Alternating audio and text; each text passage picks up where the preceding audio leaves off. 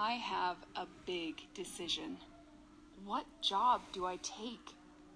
The bank offered me a job. The store offered me a job too. I am making a pros and cons list. I write all the pros, the good things, on one side of a paper. I write the cons, the bad things, on the other side of the paper. Think about the pros and cons and then I can make a decision. You can fully think about both choices, and one choice becomes obvious. Okay, I'm starting with the bank job. What are the pros for the bank? I don't work on evenings or weekends. I sit down at work all day and I don't get hot.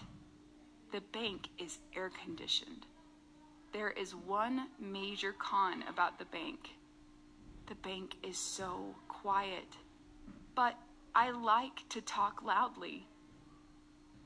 Okay, now what are the pros for the store? I talk with lots of people and I get a discount on clothes. Now, the cons. At the store, I work evenings and holidays.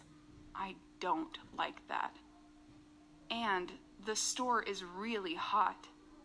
There's no air conditioning there. Now I finish my pros and cons list. Hmm. Do I work at the bank or the store?